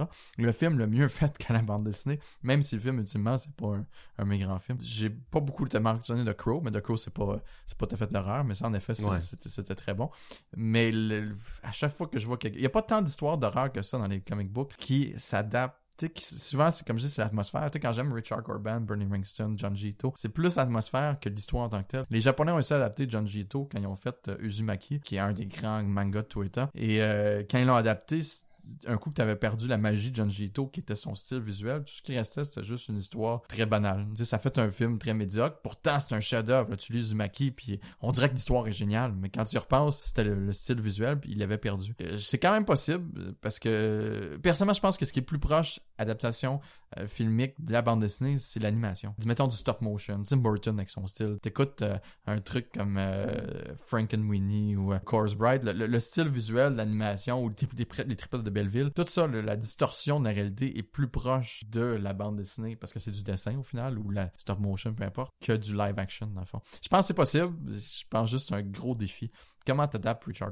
C'est, Ouais. comment tu fais ça? Je pense au film Heavy Metal. Oui, c'est le plus proche. mais Heavy Metal, c'est un bon exemple. C'était un cartoon, puis c'était cool, tu sais, Ouais. puis tout le monde était laid, puis t'as raison, c'était très... Parce que Richard Corben a travaillé sur... euh, sur Euh, il me semble qu'il est dans qu'on voit ces trucs dans le premier. ça, se- ça se peut, mais ça, ça, ça paraît que c'est ce genre d'artiste-là. Puis t'as raison, c'était super cool, Heavy Metal, mais même Heavy Metal en film. Check le deuxième Heavy Metal, là. T'avais tout perdu, c'était un style plus à la Jim Lee, puis euh, tu sais, clean cut, etc. C'était correct. C'était correct, mais t'avais tout perdu, l'atmosphère. De Moebius, ces artistes-là, dans le fond. Puis je pense que c'est possible, mais c'est genre des artistes, là, euh, comme Kubrick, ou peu importe, là, qui étaient très out there, dans le fond, tu sais, que tout le monde était laid, Shelley Duvall, là, etc., tu sais.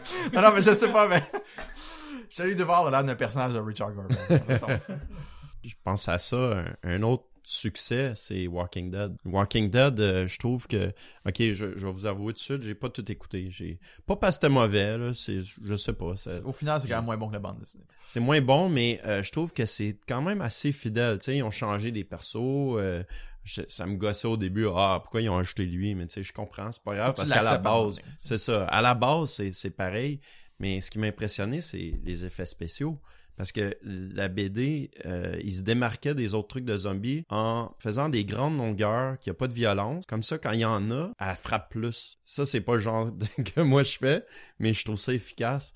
Puis dans la série, ils ont réussi à le faire, ça. Parce que les effets spéciaux dans Walking Dead, là, on s'entend, là, sont, sont débiles, très bons. là. Mais je trouve le show est un peu cheapette, par contre. Tu sais, tu sens qu'ils mettent, le- les effets spéciaux sont cool, là, mais c'est tout le temps tourné, on dirait, dans le bois à côté. euh, Ouais. euh, puis c'est du monde qui avec des guns, puis euh, il se passe pas grand chose. Ben, la BD, c'est pas mal ça. Là. je sais, mais la BD, je dis pas que ça va vite, mais tu sens qu'il- que c'est pas étiré. Tu sais, moi, la BD, j'ai adoré. J'aime le show aussi. Ma femme tripe sur euh, Walking Dead, le show. Fait que je l'écoute encore avec elle, même si j'ai perdu un peu d'intérêt. Mais la bande dessinée, je trouve que tout est bon du début jusqu'à la fin. Mais souvent, ils vont prendre dans la- la- le show TV une, une mettons, une saga, là, t'es la prison ou Negan, ou peu importe. Puis là, ils vont l'étirer en deux saisons. Puis là, tu sens que c'est étiré, puis c'est étiré, Ouais. puis ça finit plus. Puis s'il aurait juste fait ça en demi-saison, une saison, ça aurait été meilleur. Fait que tu sens les producteurs. Tu sais, derrière le comic book, tu sens juste l'écrivain. Mhm. Derrière le show de TV, tu sens les producteurs qui disent Ah, on peut faire plus d'argent en mettant Negan pendant trois saisons. Puis pour moi, ça Ouais. l'affecte.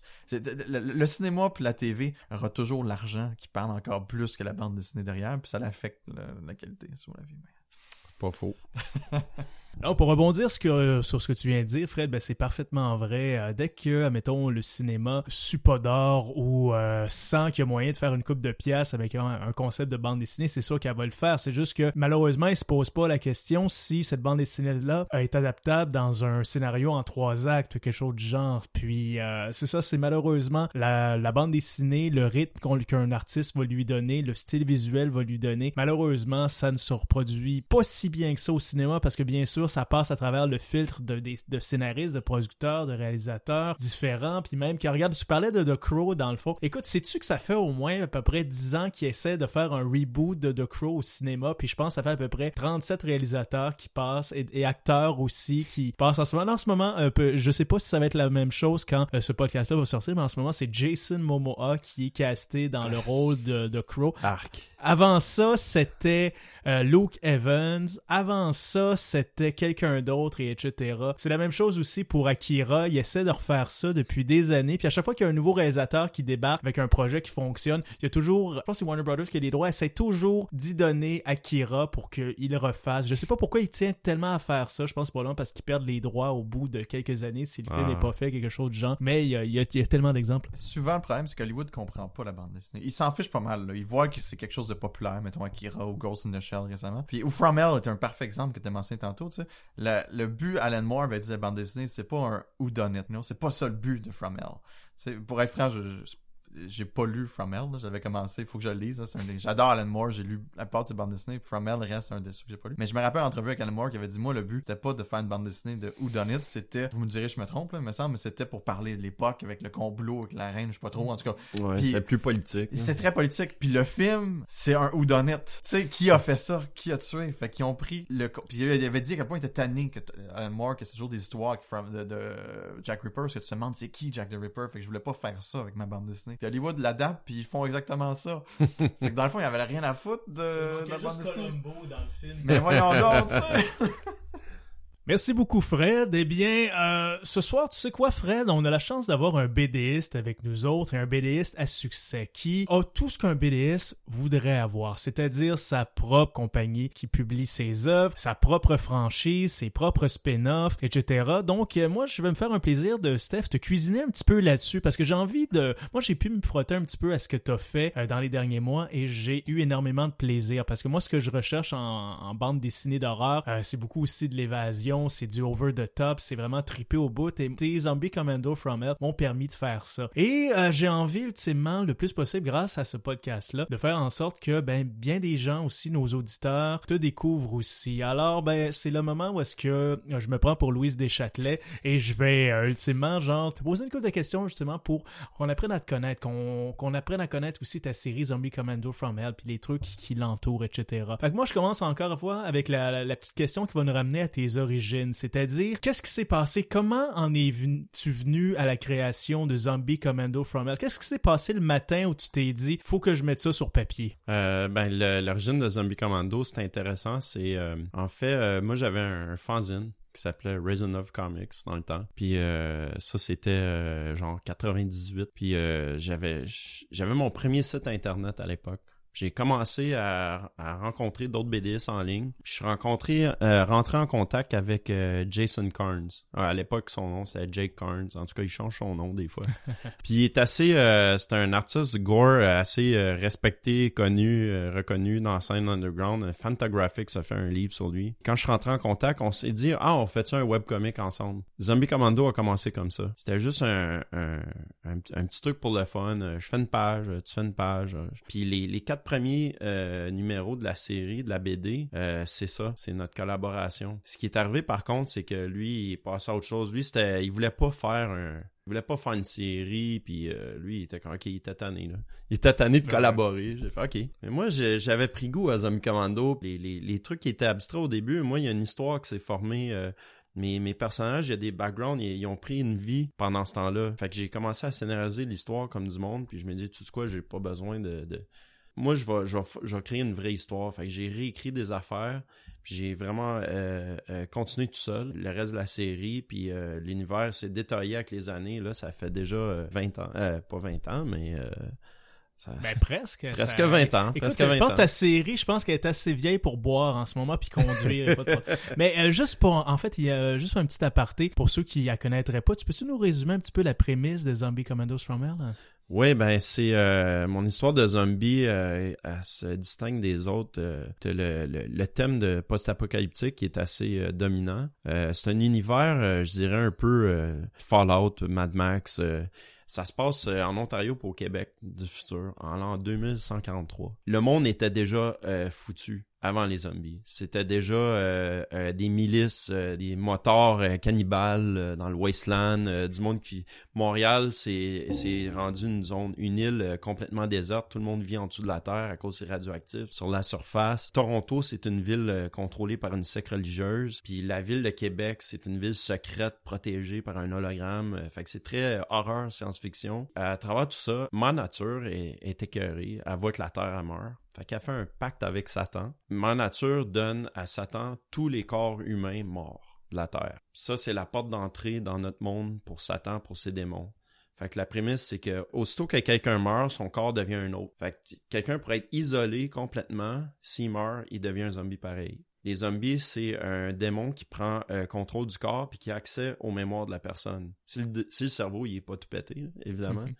Fait que c'est des zombies qui ont qui parlent notre langage, ils savent conduire, savent utiliser des armes, mais ils ont leur mission démoniaque d'exterminer la race humaine. C'est une obsession, il faut absolument, c'est ça leur mission. Puis à travers ça, ben ils font pas juste tuer, ils torturent, c'est des sadiques. Puis mon histoire, les, héros, c'est des gens de, des différentes factions qui s'entretuaient avant. C'est les survivants respectifs de leur faction qui se retrouvent pognés ensemble, sont obligés de collaborer pour survivre. Tout le monde est méfiant un de l'autre, mais ils ont une menace commune. Fait ça se résume à ça. Il y a plein de petits détails. La secte religieuse, la Blood Queen qui se mêle à ça, qui est ni du côté des humains, ni du côté des zombies. Il y a plein de détails comme ça. Ça, la Blood Queen, si je me trompe pas, c'est en quelque sorte ton antagoniste principal, c'est ça? Ben c'est ça, c'est comme euh, on pourrait diviser ça en trois un peu. T'as les zombies euh, avec leur leader, le général Gut Ripper. T'as les, le, le groupe d'humains, ben les, les en tout cas les, les humains qui sont face à ça. T'as la Blood Queen elle qui est dans un délire religieux, qu'elle a vu tout ça comme un signe de Dieu que c'était l'apocalypse de la Bible, puis que c'était son opportunité pour ramener Adam et Ève sur la terre. Adam et Ève sur la terre, ben c'est ces créatures qu'elle a fabriquées en laboratoire. Quand l'événement zombie est arrivé, ces créatures en laboratoire sont mortes. Mais sont mortes, mais sont devenues des zombies. Fait que ça a créé un hybride. Fait que ça fait que c'est des zombies qu'elle peut contrôler. Ça, ça, c'est mon genre de truc complètement sauté. Moi, j'adore ça. Euh, ah, tu fais pas dans la dentelle là-dedans. Comme on disait, euh, trip, violence, tête qui explose, nudité. Ils sont tous là. T'en as parlé un petit peu tantôt, pas mal sur le gore, dans le fond. Toi, si tu dirais que t'injectes quel type d'horreur dans tes bandes dessinées? C'est beaucoup, en fait, c'est l'aspect violence de l'horreur, je dirais. C'est beaucoup de batailles, euh, de, des gens qui meurent, qui se font arracher des membres, euh, euh, l'urgence de la survie, se réfugier, avoir un moment de pause, puis avoir une autre bataille tout de suite après. Ça mise beaucoup là-dessus. C'est quoi qui te motive, numéro après numéro, à en continuer à verser là-dedans? Moi, je connais bien des, auteurs qui avaient amené ce serait tanné puis auraient décidé de peut-être verser un peu plus dans la vanille. Mais toi, qu'est-ce qui te drive à continuer puis à faire comme, OK, ce truc-là, cet anglement-là ou cette éviscération-là était bonne dans l'autre numéro, là, je vais aller plus loin encore une fois. Qu'est-ce qui te motive, dans le fond? Mais là, tu parles de qu'est-ce qui me motive avec Zombie, en par... Zombie Ouais, Commander en particulier ou le, Ah, ou le euh, genre? Au, au total, ok. Au total. Parce qu'effectivement, juste pour euh, le, en fait, euh, Steph, bon, effectivement, fait euh, Zombie Commandos from Hell, mais aussi fait d'autres histoires indépendantes qui n'ont pas vraiment rapport à cet univers-là, mais dans lequel effectivement nudité, gore, et etc. et transgression sont au rendez-vous. Alors, juste savoir qu'est-ce qui te drive dans toutes ces, ces affaires-là, à aller vraiment dans cette direction-là? J'ai beaucoup de plaisir à le dessiner. À un moment donné, je me suis aperçu, regarde, j'en vis pas de la BD. Je trouvais ça flatteur quand tantôt, quand t'as dit euh, BDS à succès. j'ai mes fans, ça marche bien, mais euh, je mesure mon succès vraiment pas euh, euh, monétairement. fait que je me dis, tant qu'à dessiner de la BD puis pas en vivre, je trouve aussi bien de faire qu'est-ce que j'aime vraiment. Fait que je dessine quand même qu'est-ce que je recherche quand j'en achète, quand j'en lis. C'est ça qui me motive. Puis une base de fans assez présente qui en redemande aussi.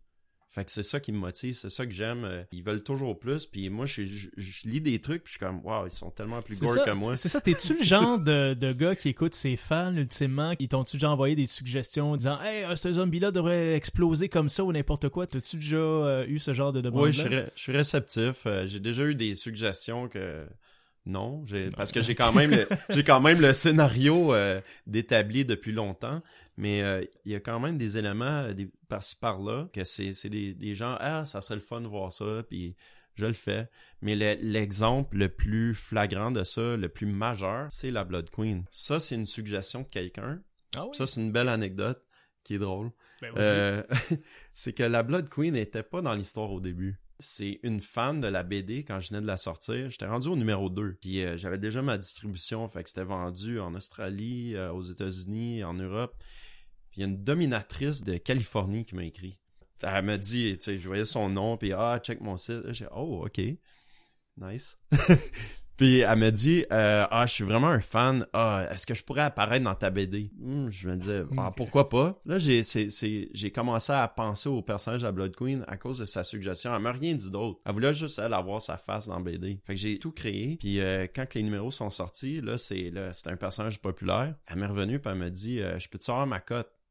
J'ai fait Ah ouais, ok. fait, que- fait que là, j'ai répondu, ben c'est pas toi. j'ai juste dit ça, regarde, euh, je trouvais ça croche un peu, là, puis tu sais, il y avait jamais rien qui a été signé, là.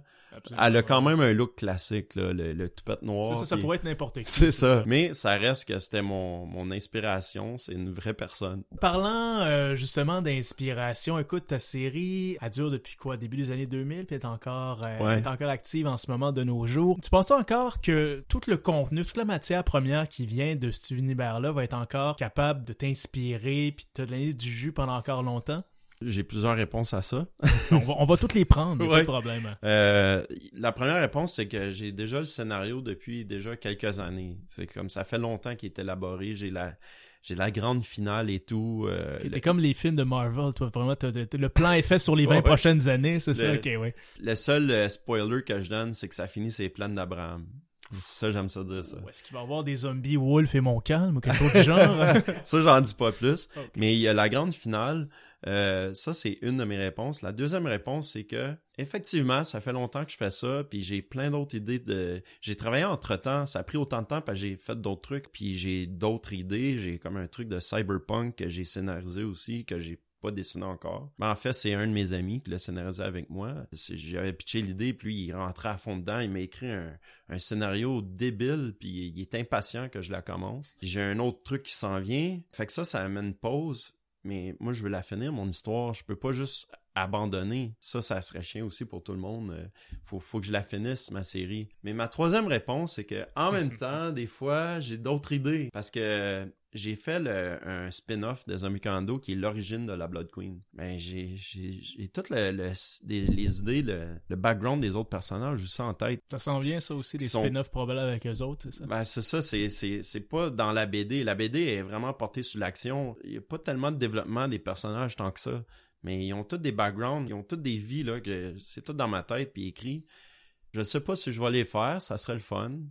J'ai tellement d'idées de projets, tu sais, c'est, toujours ça, là. On a plein d'idées, puis c'est le temps, puis... euh, Ben, c'est, rassurant de savoir ça, que t'as encore de l'eau à tirer du puits de, de Zombie Commandos from Hell, puis que Ben c'est oui. pas en train de s'épuiser, là, ben tant mieux. Je te souhaite, euh, je souhaite vraiment que la page blanche ne vienne pas t'envahir avant longtemps. Ouais, moi, euh, j'ai vraiment envie de le lire. Là. Je- Où est-ce qu'on peut se procurer Zombie Commando from Hell? Ben, la place la plus facile, c'est sur bloodygorecomics.com. Puis je fais des événements aussi. euh, en fin de semaine dernière, j'étais à Exposin. Je suis habituellement à Comic-Con. Je me suis pris un, un peu en retard cette année pour m'inscrire pour cet été. Je risque d'y être. euh, celui d'Ottawa aussi. Mais en tout cas, en ligne, c'est vraiment la, la meilleure place. Là. La série, au fond, il y a 8 numéros. Puis je fais un petit package deal pour les gens qui veulent toute la série au complet, 40$. pièces. Ah ouais, juste ça. Puis c'est quel genre de format, c'est-tu comme... C'est format comic book, mais le nombre de pages varie d'un numéro à l'autre. J'ai euh, les quatre premiers qui sont euh, classiques, euh, 32 pages, encore avec le logo de mon ancien éditeur. Malheureusement, il faut que je vive avec. mais après ça, j'ai des, des euh, le numéro 5, il y a 80 pages. Après le numéro 6, il y a 40 pages. Euh, ça varie parce que j'avais plus de contraintes, j'avais plus euh, c'est moi qui, qui le faisais comme je voulais. C'est quand le omnibus, là? euh, Ben, le omnibus c'est c'est Quand ça va être fini, je Ouais, c'est ça. Ça sera pas pour tout de suite parce que là, le prochain numéro, je travaille sur un autre BD pour toute l'année prochaine. Fait que Zombie Commando, euh, je veux pas, euh, je veux pas faire peur aux gens, mais c'est, sûr que c'est pas pour un an ou deux. Puis là, tu me parlais justement de perspectives d'avenir. À quoi on peut s'attendre à peu près en 2018 de ta part? Euh, je vais certainement rester actif. Je continue de publier des titres sous ma maison d'édition de Comics. Je publie d'autres gens. Fait que j'ai une série que j'ai sorti euh, le numéro 3 récemment, Spore Horse, qui est, qui est un comic des années 90 que je réédite. Mais eux ont euh, l'équipe créative de ça ont fait d'autres BD puis je vais les publier aussi. Fait que ça ça s'en vient en 2018 et j'ai ma nouvelle anthologie de Bloody Gore Comics qui va sortir. Cette fois-ci, j'essaie quelque chose de nouveau, un Kickstarter. Fait que je vous le dis tout de suite, puis euh, j'espère que je peux compter sur tout le monde pour ça. Euh, je vais probablement, je vise sûrement en février, donner un break en janvier pour le monde de, revenir de leurs dépenses des fêtes. Puis ça, ça va être pour mon ma prochaine anthologie. Côté créatif, je travaille sur une nouvelle BD qui est un projet complètement en dehors de ce que je fais. C'est un scénariste qui m'a fait engagé, puis c'est un truc de samouraï contre des zombies. Ben, je peux pas trop en dire, mais Ok, ça... ben déjà, euh, la, la, la prémisse, c'est le fun. Moi, Ouais, tant ouais. que j'ai des samouraïs et des zombies, ça va donner... euh, il risque d'avoir des membres qui vont voler dans toutes les... Ça va les- être sanglant. les directions à coup de katana, j'ai l'impression. Oh oui, ça va rester sanglant. Euh, c'est un peu hors de ma zone de confort parce que là, je vais complètement me plonger dans un monde euh, médiéval fantastique, contrairement à la science-fiction post-apocalyptique que je suis habitué. Fait que ça va être un nouveau style. Quand cette personne-là m'a approché, je lui, ma première réaction c'était, euh, je fais pas du manga. Sinon, justement, je veux pas que ça soit du manga. Ça va faire différent aussi pour les gens. Là. Après ça, ma Ouais. prochaine étape, c'est ma fameuse BD de Cyberpunk que je parle à tout le monde depuis des années. Je vais la faire. C'est là que ça se passe? Ouais, c'est là. Génial. C'est là que ça se passe avant le prochain Zombie Commando. Fait que euh, ça va être euh, en fait cette histoire-là, ça va être une série aussi probablement. Fait que le premier tome, ça va être mon prochain projet après. Après ça, je conclus Zombie Commando. Excellent. Donc, on conclut 2018 et peut-être un peu 2019. Tu vas être loin de t'ennuyer. Ah, j'ai dépassé 2018 là en parlant. Là. Euh, le, le truc de samouraï et zombie, ça, ça va être toute mon année 2018 là. Bon les gars, on va laisser nos, euh, nos auditeurs qu'on a bichonnés aujourd'hui en suggestions, peut-être en leur donnant le goût aussi de lire plus de bandes dessinées d'horreur et d'épouvante possible. Ben toujours dans cet esprit-là, les gars, avant que vous en, en veniez ici, je vous avais demandé de nous faire peut-être une ou deux suggestions de votre cru de, de bandes dessinées qu'on pourrait suggérer ben, à notre public et tout ça. Alors les gars, ben ce serait le temps euh, d'en parler, histoire qu'on se quitte sur une encore meilleure note qu'en ce moment. Tiens, Fred, on va commencer par toi, ok? Euh, moi, je reviens tantôt, c'est les créateurs. Fait que je veux plus suggérer un créateur avec un comic en particulier que juste une série. Euh, j'ai nommé souvent Richard Corben tantôt, qui est un de mes meilleurs. Euh, N'importe quoi par lui est bon. Plus particulièrement, lui puis Bernie Wrightson ont fait beaucoup, comme je disais tantôt, des magazines de Eric Creepy des années 70. Et sur Amazon, vous allez trouver, il y a une compilation de Richard Corben, Erin Creepy, tout ce que jamais sorti pour genre 24$ qui vaut vraiment la peine. Même chose pour Bernie Wrightson. C'est dans les meilleurs artistes de tous les temps de bande dessinée d'horreur, personnellement. Euh, Richard Corben aussi, juste deux autres petites recommandations parce que je l'aime bien. Euh, il a fait beaucoup de bandes dessinées Hellboy, mais une en particulier qui rentrait plus dans l'horreur que la part des bandes dessinées Hellboy c'était Hellboy and the Crooked Man, ça s'appelait. Et euh, Hellboy dans l'histoire, mais tu pourrais l'enlever puis ça pourrait être essentiellement la même histoire. Le Crooked Man, c'est un personnage quand même relativement connu d'une légende américaine. C'est pour ceux qui ont vu Conjuring 2, il est à l'intérieur. Il y avait une scène où il y a un chien qui se transforme en Crooked Man en homme mince, etc. C'est le même personnage. Fait qu'Hellboy et Crooked Man, vraiment bon. Euh, L'autre chose de Richard Corbin, il a adapté Lovecraft aussi. Personnellement, c'est la meilleure adaptation Lovecraft que j'ai eu, euh, que j'ai déjà lu. C'était le 10 ans, c'était pour Marvel Comics, mais c'était comme une... Euh, le publisher, il y avait comme une line of work, je me souviens plus là, mais comme c'était l'équivalent de 18 ans et plus, qui était pas les bandes dessinées habituelles de Marvel. Et euh, ils ont fait une compilation. Epic, je pense que c'était Epic, oui c'est ça, c'était Epic. Puis il y avait eu des adaptations de Edgar Allan Poe, etc. Lui avait adapté Lovecraft. Ils ont fait un hardcover qu'on peut trouver sur Amazon qui est super bon. Les gens, c'est creepy, les monstres, etc. Si on sort du euh, du Nord, tantôt je parlais aussi de John Gito, qui est personnellement encore plus que Richard Corbin, mon meilleur artiste d'horreur. Il a fait plein d'histoires dans les années 80-90. Il a pris sa retraite une couple d'années. Je pense qu'il vient de revenir en faisant quelques petites affaires qui étaient un peu moins bon que l'époque, mais c'est plus connu, c'était Gio euh. Vous pouvez trouver un hardcover sur Amazon qui sont excellents, des belles compilations. Mais Junji Ito, je trouve, est encore meilleur dans les petites histoires. Euh, il en a fait plusieurs, sont malheureusement, à part dans les autres, pas disponibles en Amérique du Nord, fait qu'il faut les downloader. mais euh, la compagnie Viz Media les sort au fur et à mesure. Fait que si vous êtes patient, ça vaut à peine. Il a adapté Frankenstein. Euh, Frankenstein reste un de mes meilleurs livres de tous les temps. Et euh, l'adaptation avec Boris Karloff était super bonne aussi. Mais l'adaptation de John Ito est extrêmement creepy. Encore plus que toutes les Frankenstein vous allez voir à l'écran. J'ai misère à le décrire, mais le style qui va pour la créature fait peur à chaque fois que tu vois que les dents crochent. C'est vraiment le look John Gito. Là. Puis ça, je pense que la version française est disponible sur Amazon pour genre 20$. Puis dernière recommandation, si je reste dans le manga. Je suis pas un géant fan, je parle du manga, mais je suis pas un géant, géant fan des mangas parce que je trouve qu'il y en a beaucoup. L'auteur japonais, tu penses, c'est-tu lui qui avait fait le truc avec les poissons qui ont des, des pattes Oui, euh, John Gito, c'était Gio justement. C'est ça, je l'ai lu ça, j'ai trouvé ça vraiment creepy. Les, les, euh, les espèces d'humains qui, qui sortent du pet d'eux autres, qui se, qui se promènent à la fin. Les trous dans la montagne. C'est vraiment particulier. Là. Mais euh, juste pour finir, j'allais dire chercher un... J'ai perdu ma note, là, mais euh, il y a un manga récent extrêmement pas connu qui s'appelle Akaiju. Euh, ça m'a tout pris pour l'acheter parce que la compagnie française vient juste discontinuer Tom Cam. J'ai payé quasiment une fortune euh, pour essayer de trouver chacun des volumes, mais si la chance de le trouver, c'est Godzilla on Crack dans le fond, mais version vraiment horreur. C'est des jeunes qui sont à l'école, euh, ça commence comme un manga d'horreur, euh, un manga d'amour là où est-ce que t'as deux gars qui sont en amour qu'une fille, c'est des joueurs de basketball, puis ça a la même histoire qu'on a déjà vu 40 fois dans ce genre de manga là un peu pourri. Puis soudainement il y a un earthquake, un tremblement de terre, puis il y a des créatures qui sortent dans la ville gigantesque avec plein de pattes, plein de dents, mais des designs débiles absolument incroyables de monstres. C'est super violent, mais c'est vraiment un survival story là. Il y a pas de, héros, ah, bah, peut-être un peu plus loin j'ai vu sur des covers, j'ai pas fini à dessiner, mais il a l'air d'avoir des sortes d'Ultraman vers la fin. Fait que ça, peut-être ça dégénère. fait que je ne sais pas. Mais les cinq premiers volumes que j'ai lus, moi, c'était un coup de cœur, Puis la bande dessinée est populaire au Japon, mais en dehors du Japon, c'est un flop. Fait que ça se peut qu'on voit jamais la fin ici, malheureusement. Mais si vous pouvez le trouver, je sais qu'il y a des, euh, il y a des scans euh, illégales en anglais sur Internet un peu. Moi, j'ai acheté les origines en français, mais comme je dis, c'est tout discontinué, fait que ça commence à valoir vraiment cher. Mais Akaiju de Honda, c'est super. Steph, qu'est-ce que ça donne de ton côté? Hein? Euh, ben, moi, je pourrais recommander des créateurs. J'ai mentionné Faust tantôt, mais il fait beaucoup de trucs. Euh, le créateur, c'est Tim Vigil. Vous pouvez même le trouver sur Facebook, mais il se fait souvent bannir. Parce que je j'ai rencontré aussi un Comic Con, il est super sympathique, puis il aime choquer. il s'amuse à, prendre des personnages euh, populaires de, de super-héros tout ça, mais il fait des versions porno, mais hardcore. Mais c'est BD euh, aussi, à part de ça, à part du chat qui fait du dessin ultra détaillé, puis euh, la, la, plus belle BD, je pense que ça t'intéresserait, c'est euh, Gothic Knights de Tim Vigil. Il reprend genre Frankenstein, Dracula et tout. C'est des, il passe beaucoup de, de, temps sur tout le setting, le laboratoire, chaque fiole, chaque en tout cas, c'est incroyable ce qu'il fait. Ses femmes sont tout le temps super sexy. Un autre créateur que j'aime beaucoup, c'est euh, Tim Tyler, qui fait de l'horreur. Il fait un peu dans tous les genres, mais quand il fait de l'horreur, c'est dégueulasse. Puis il fait même dans l'horreur humoristique. Il y, a, des passages qui s'appellent Pigs and Stubbs. C'est un chien euh, qui, qui a pas de jambes puis pas de bras, qui se promène sur une petite skateboard. Puis son ami chat qui manque des touffes de poils.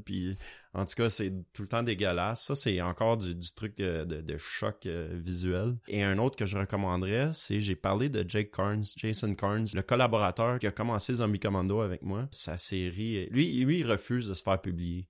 Lui, il veut faire ses trucs lui-même. Euh, imprimé à maison, euh, il, est comme ça, un petit peu hipster comme ça, mais tu peux acheter ses trucs en ligne, puis il fait des trucs vraiment intense, euh, un peu à la ici, mais ultra violent encore plus. Sa série s'appelle Fuck It Or. F-U-K-I-T-O-R. Puis euh, c'est ça. Puis il faisait une série avant qui s'appelait Tales from Uranus. Puis euh, une dernière recommandation que je ferais, c'est euh, j'ai mentionné Cross, Avatar. Avatar en passant, qui est un éditeur qui, qui sort des affaires incroyables. J'aime beaucoup euh, cette compagnie-là. Euh, mais la série Cross, il y a des gens qui se sont arrêtés. Euh, t'as, le créateur original. Euh, je me- là, j'ai un blanc là parce qu'on en parle. Il me semble que c'est Garth Ennis. En tout cas, Regarde, tu me rappelleras à 3 heures du matin à so- à- en sueur quand tu viens de venir te Ouais. réveiller. tu dis, Je l'ai trouvé, Seb! C'est ça. Bon, en tout cas, euh, il y, a- y a des gens qui s'arrêtent à ces numéros qui écrit, mais moi, je les ai tous achetés. Parfois, c'est bon, des fois, c'est c'est- c'est super excellent. C'est inégal selon l'équipe euh, créative. Après vérification, c'est Garth Ennis. Ah, mais excellent. merci, Je Fred. suis pas si fou que ça. Fait que euh, ça, c'est, je le recommande pour les gens qui aiment le choc visuel. Puis Alan Moore a écrit des numéros aussi. Lui il a pris le concept 100 ans après. Il a créé comme une version de l'histoire, mais il y a une évolution dans le Oui, il fait ça beaucoup, Alan Moore. Même il a fait ça avec euh, la Ligue des Gentlemen Extraordinaires. Il y en a une qui se passe comme dans un futur très éloigné. Alan Moore, juste euh, une autre recommandation bien rapide, mais Alan Moore, pour moi, a quasiment créé l'horreur dans le comic book. euh, juste un peu, ben, pas créé, mais il l'a ramené les années 80 avec Swamp Thing, Ah, ben oui. qui est un des meilleurs, avec Steven Bissett, là, qui est un des plus Ah, Steven Bissett, on l'a pas est mentionné. Ben oui. incroyable. Puis là, je repensais, je parlais de Richard Corbin, Ouais. Bernie Winston, mais Stephen Bissett. là, Ouais. Il y a un creepiness là, dans ses dessins. Là. Puis Swamp Thing, si les gens l'ont pas lu, qui est un peu plus connu que les bandes dessinées qu'on parlera plus tantôt, mais ça run avec Alan Moore, là. C'est vraiment pas super-héros. T'as un, un bout avec Batman, etc. Mais généralement, des histoires de vampires, mais des vampires qui viennent dans un lac, avec une reine vampire qui est enceinte, puis ils prennent les enfants, puis ils les amènent dans le lac pour qu'elle mange. Des affaires fuckées, puis freaky à fond. Puis euh, c'est toujours sur les, les, gens qui sont décomposés, les squelettiques, etc. les... C'est vraiment dégueulasse. Alan Moore de Swamp Thing, de Steven Bissett, là, un chef-d'œuvre. Sur ce, messieurs, écoutez, merci énormément pour votre collaboration. Vous avez été exemplaires comme à chaque fois. Euh, avant de se quitter, euh, Steph, où est-ce que nos auditeurs peuvent te trouver sur les interwebs?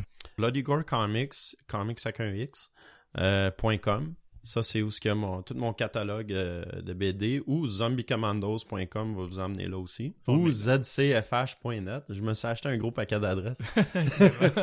Puis, euh, ou euh, les gens qui s'intéressent aussi à mon portfolio en général, raisinov.com, r a i s i n l o v e.com. Ça, c'est un échantillon de mes illustrations. Formidable. J'espère qu'ils manqueront pas d'aller faire un tour sur une de ces adresses-là. Et toi, Fred, euh, la petite plug, ben, tu sortes, euh, en fait, tu es juste d'un tournage de ton plus récent film. Tu peux-tu nous en parler un petit peu? hein? Oui, en fait, euh, je suis en train de développer mon premier long métrage qui va s'appeler The Thousand Nugget Terror, une terreur sur mille pattes. Euh, avec une producteur, on veut aller chercher un montant quand même assez élevé parce que c'est un film de monstre qui est un peu à la Tremors, en fond. Puis on a tourné tout récemment une scène du film. Qui- Peut-être pas Johnny Depp. Mais, euh, mais, mais on a une lettre d'intérêt de Brad Dourif. euh, qui est euh, l'acteur qui fait Chucky et euh, qui a joué euh, Warm Tongue dans Lord of the Rings. On a une lettre d'intérêt de lui, puis on a aussi une lettre d'intérêt du producteur exécutif euh, euh, Milake, euh, celui qui a réalisé euh, My Bloody Valentine. euh, Miyaka, tu sais.